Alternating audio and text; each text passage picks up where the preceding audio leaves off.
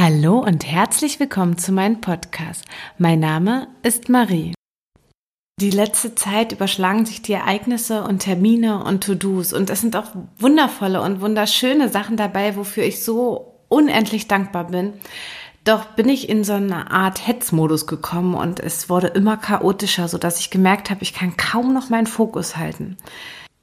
Unzufriedenheit steigt in mir auf und das ist spätestens für mich der Zeitpunkt, die Stopptaste zu drücken und mich zu reflektieren. In dem Moment klingelt mein Handy. Ich schaue drauf, eine Nachricht von meiner Mom mit dem Grab meiner Oma.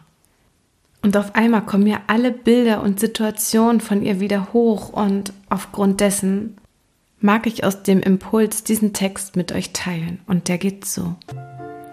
Wie wertvoll das Jetzt ist, lernt man zu schätzen wenn es uns die Vergangenheit lehrt. Mit dem Tod meiner Oma merke ich, wie die Jahre und insbesondere die letzten Monate ihres Pflegeaufenthalts meine Sicht auf das Leben noch einmal sehr verändert hat. Ihre Worte, ach hätte ich mal, fallen mir so oft ein.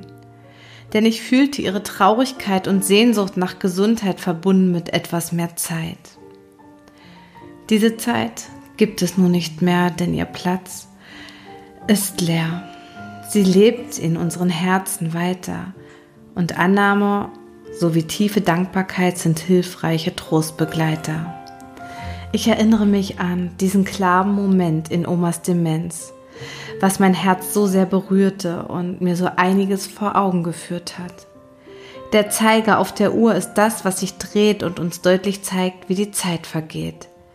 Doch schauen wir darüber hinweg, weil es ja gerade so wichtig ist, dass wir unsere Pflicht nachgehen. Wir haben schließlich Ziele, Aufgaben und Erwartungen anderer zu erfüllen, was uns die Zeit nimmt, das wirklich Wichtige zu sehen. Das Resultat?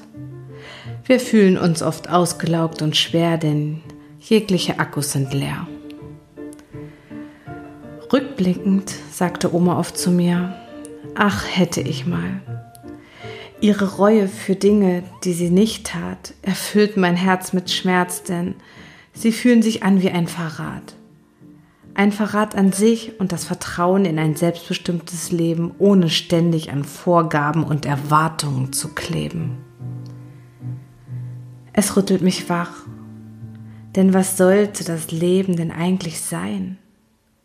Spaß haben, viel lachen und all die Sachen, die uns Freude machen – sich hiervon im Leben viel mehr zu geben, denn tief in im Herzen wissen wir, es ist nur dieses eine, welches wir rückblickend meins nennen werden.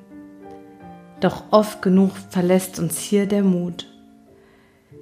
Ich brauchte nur in Omas Augen sehen und fing an zu verstehen.